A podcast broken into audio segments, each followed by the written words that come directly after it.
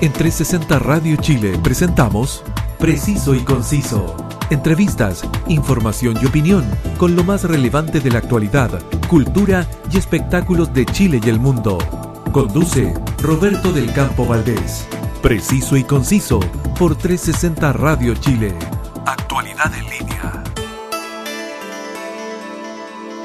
¿Qué tal amigos, amigas y todos quienes me están escuchando por 360 Radio Chile? Mi casa radial que me permite llegar a todos ustedes gracias a su señal web. Ahora, si deseas llevarnos en tu móvil, nada más fácil que descargar la APP en cualquiera de tus dispositivos. Saludos también a todos quienes me están escuchando y siguiendo por las diferentes plataformas podcast. Pónganse cómodos y acompáñenme. Soy Roberto del Campo Valdés y esto es Preciso y Conciso.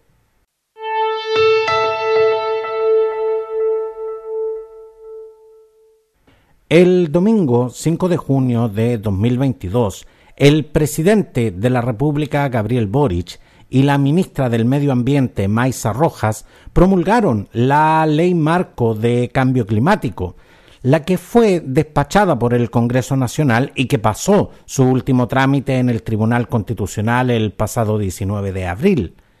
¿Qué es la Ley Marco de Cambio Climático? Es la primera normativa en América Latina que establece una meta de carbono neutralidad como máximo para el año 2050, la que se irá revisando cada eh, cinco años. Un verdadero desafío para la industria y para todos nosotros. Pero vamos aterrizando eh, algunos conceptos. Primero, ¿qué se entiende por normativa y a qué nos referimos con carbono neutralidad?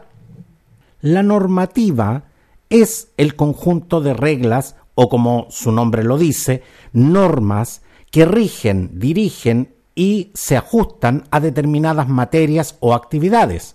Normativa y reglamento son, son sinónimos. Ahora, ¿qué entendemos por carbono neutralidad?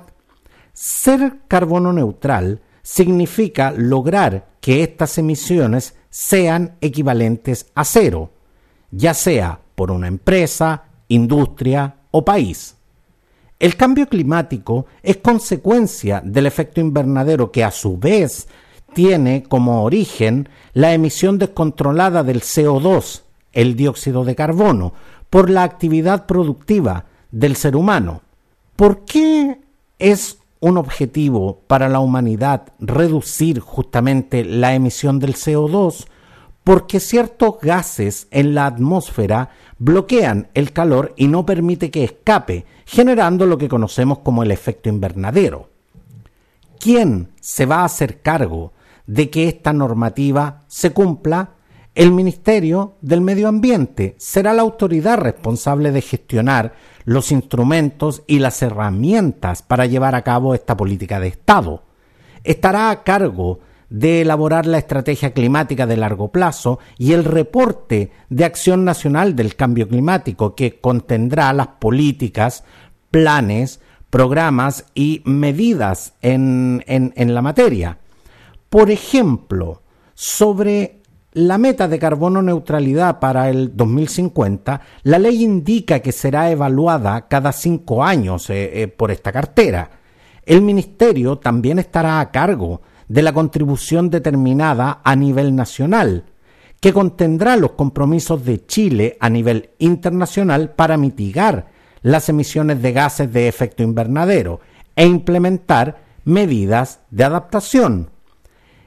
En la práctica, la relevancia de esta normativa es que tanto el sector público y privado deben hacerse cargo de este desafío planetario. Por lo mismo, apunta a implementar revisiones y sanciones a las empresas por sus emisiones, con revisión cada cinco años. La ley marco del cambio climático ha conseguido un apoyo transversal, sin duda porque el tema del cambio climático, que antes veíamos tan lejano y casi como un tema propio de fanáticos del medio ambiente, hoy sabemos que es real y sentimos en forma permanente sus efectos. La ley contempla instrumentos como planes regionales y comunales para desarrollar acciones determinadas a través de procesos de participación ciudadana y considera un presupuesto para las mismas. Los objetivos son razonables, están alineados con el Acuerdo de París y con la mayoría de los compromisos de otros países a nivel mundial.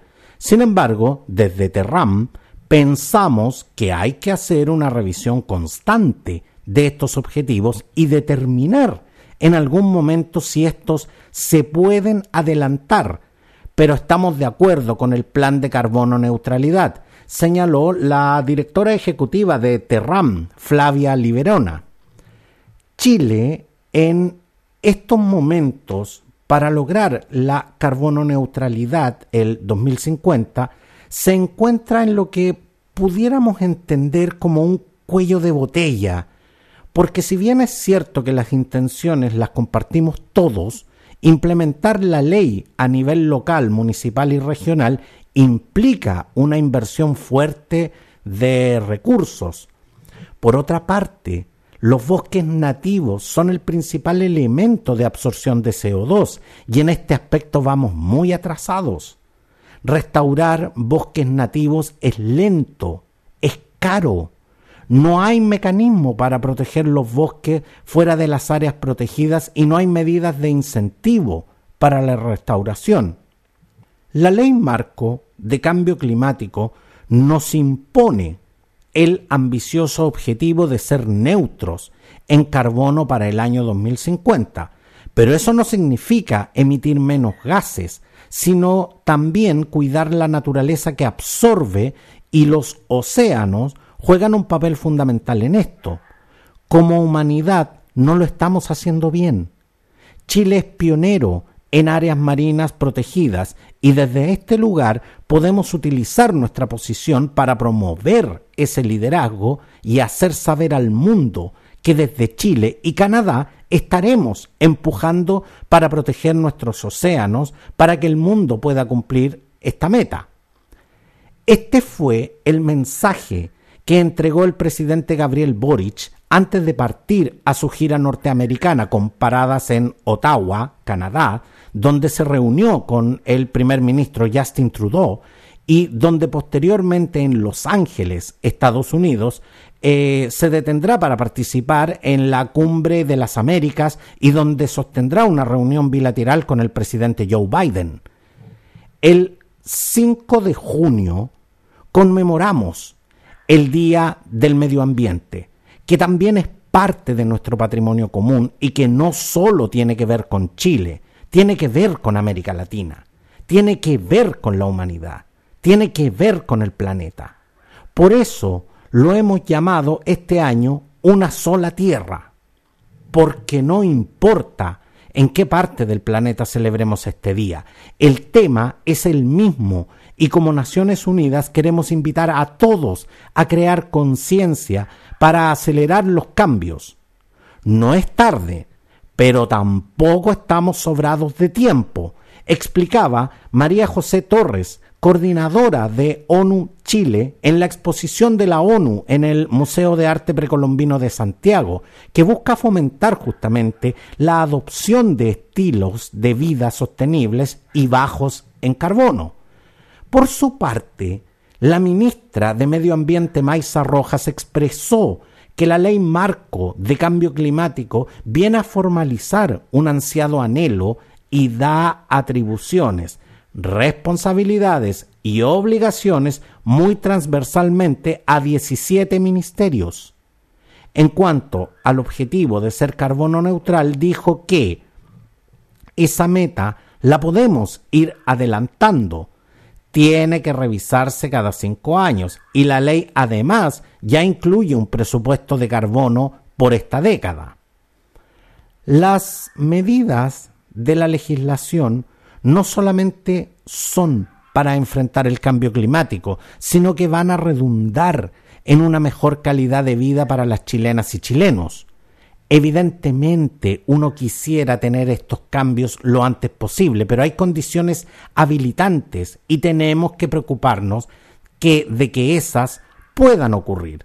Finalmente, la ministra del Medio Ambiente afirmó que el cuidado del planeta se debe entender como una condición de desarrollo y no como una traba.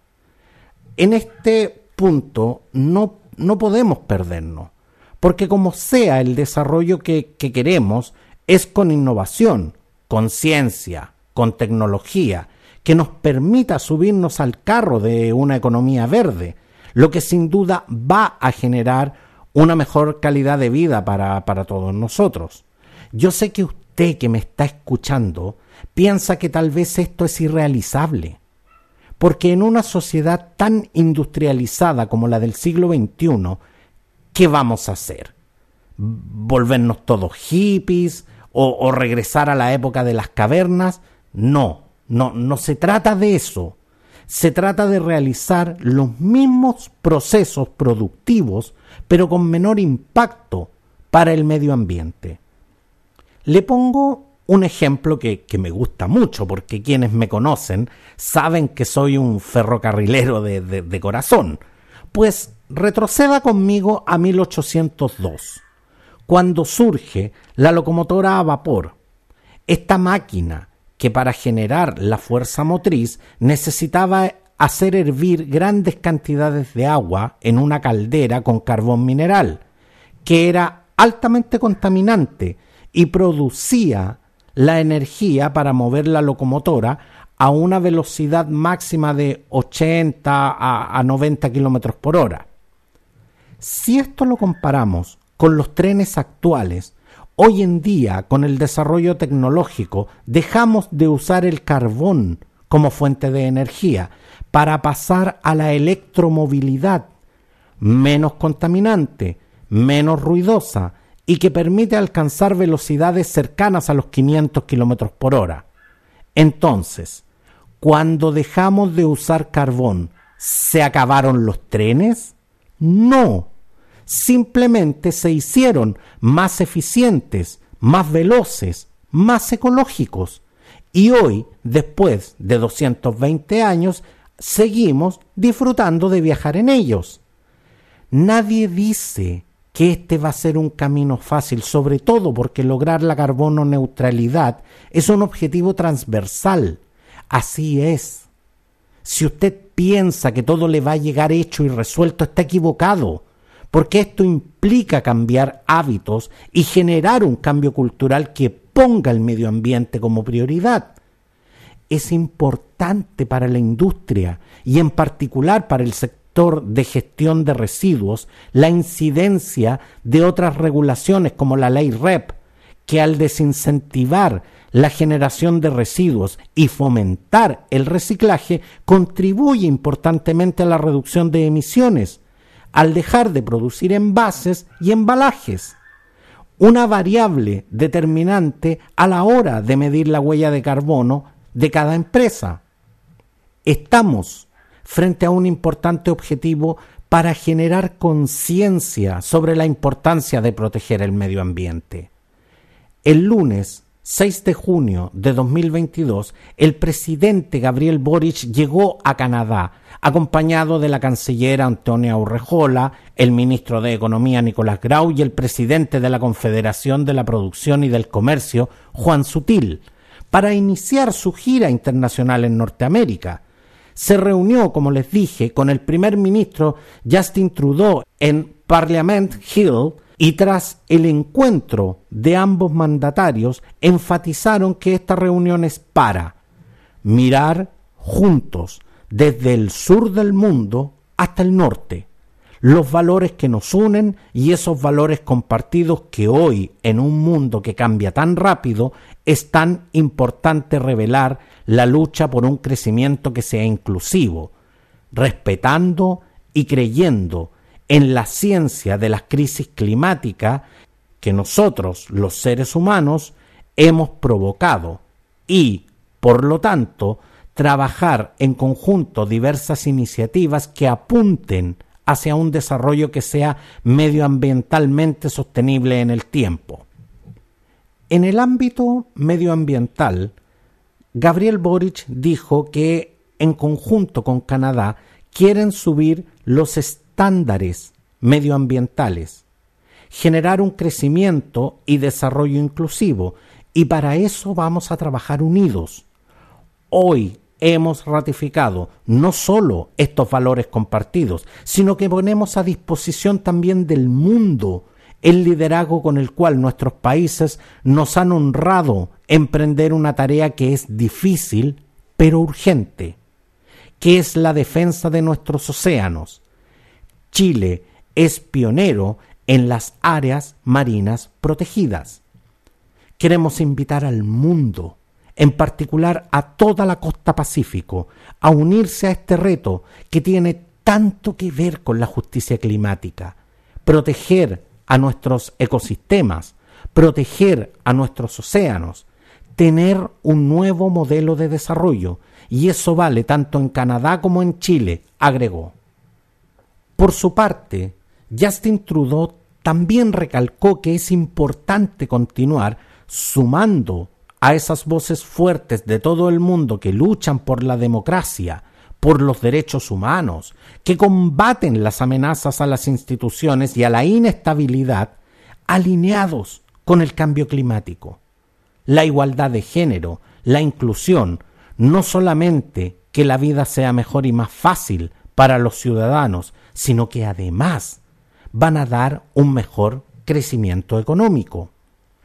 Como les dije Chile es pionero y un ejemplo en materia de cuidado del medio ambiente, por lo cual no me sorprende que este sea un tema incluido en el borrador de la nueva constitución, pese a que algunos aseguran que el tema quedó excesivamente desarrollado y podría generar fuertes consecuencias en el desarrollo económico. Lo cierto es que al menos 51 normas hacen referencia explícita a estos conceptos. Uno de los núcleos fundamentales de la propuesta es la naturaleza. Es un concepto que atraviesa todo el consolidado de 499 eh, artículos a lo largo de todo el texto. Es tratada tanto como un objeto y como un sujeto. Las personas y los pueblos son interdependientes con la naturaleza y forman con ella un conjunto inseparable. La naturaleza tiene derechos. El Estado y la sociedad tienen el deber de protegerlos y respetarlos. El Estado debe adoptar una administración ecológicamente responsable y promover la educación ambiental y científica mediante procesos de formación y aprendizaje permanentes, dice una de las normas. El reconocimiento de los derechos de la naturaleza marcará la relevancia de este tema y significa una innovación importante al comparar el texto propuesto con la constitución vigente. Tanto así que en otra norma se consigna que la naturaleza será titular de los derechos reconocidos en esta Constitución que le sean aplicables. El respeto de estos derechos está presente como uno de los límites para el ejercicio de otros derechos.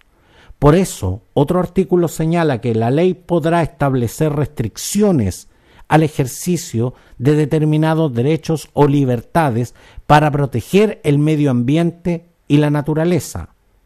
El borrador constitucional menciona también el cambio climático y entrega claras directrices sobre cómo orientar al Estado para proteger el medio ambiente.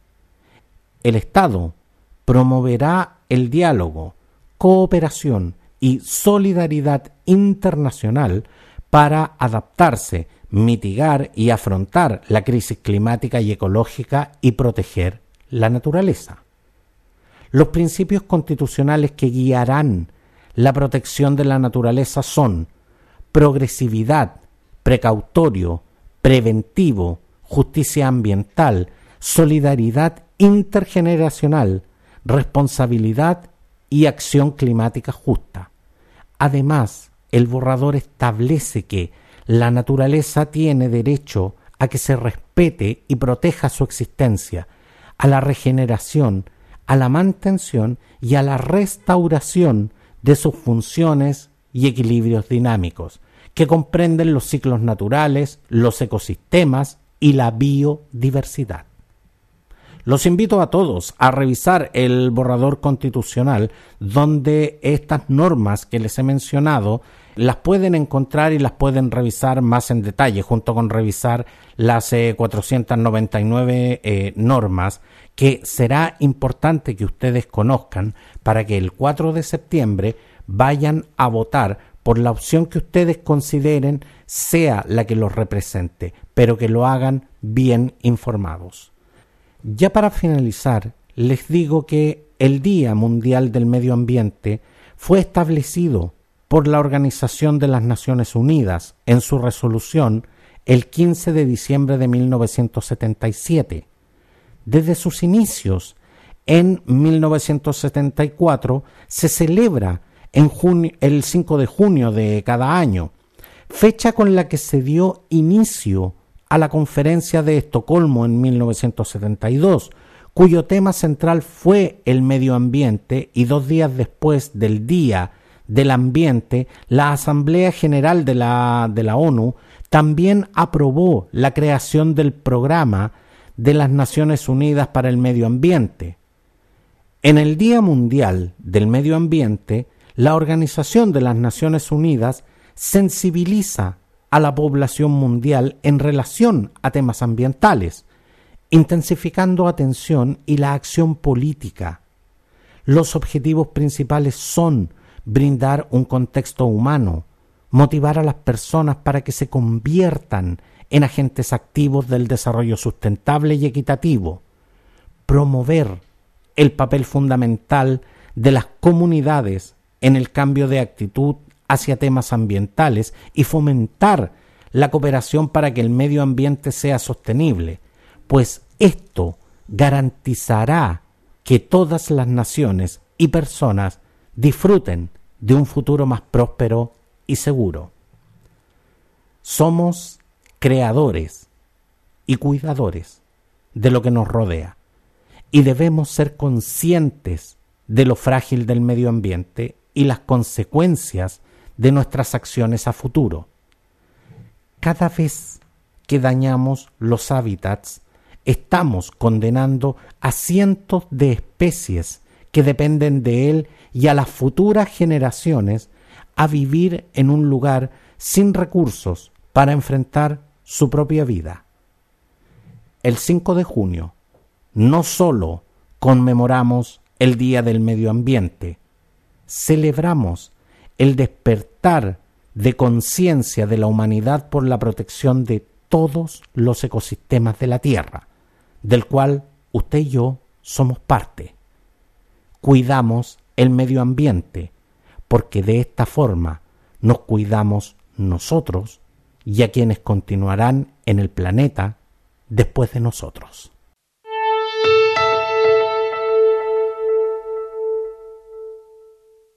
Información, entrevistas y opinión sobre la actualidad de Chile y el mundo en preciso y conciso. Entérate al instante de lo que está sucediendo en el acontecer noticioso nacional e internacional suscribiéndote a mi canal informativo Telegram. Si no lo he informado, es porque no ha sucedido. Escúchame en Spotify y en las más importantes plataformas podcast, disponible en más de 20 plataformas. Búscame en tu preferida y suscríbete. Quiero conocer tus impresiones y conocer tus diferentes inquietudes. Búscame y sígueme en mis redes sociales. Gracias por estar conmigo y nos vemos. En 360 Radio Chile, esto fue Preciso y Conciso Entrevistas, información y opinión con lo más relevante de la actualidad, cultura y espectáculos de Chile y el mundo, junto a Roberto del Campo Valdés. Preciso y conciso por 360 Radio Chile. Actualidad en línea.